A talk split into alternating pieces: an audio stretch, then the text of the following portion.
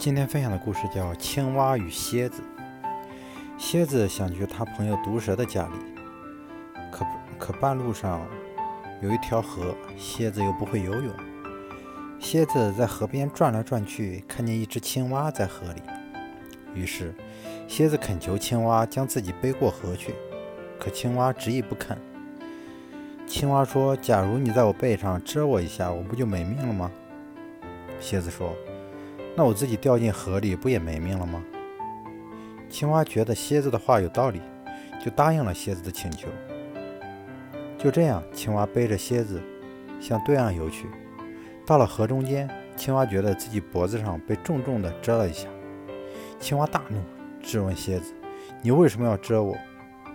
蝎子说：“我实在忍不住了。”最后，青蛙带着蝎子一块沉进河底。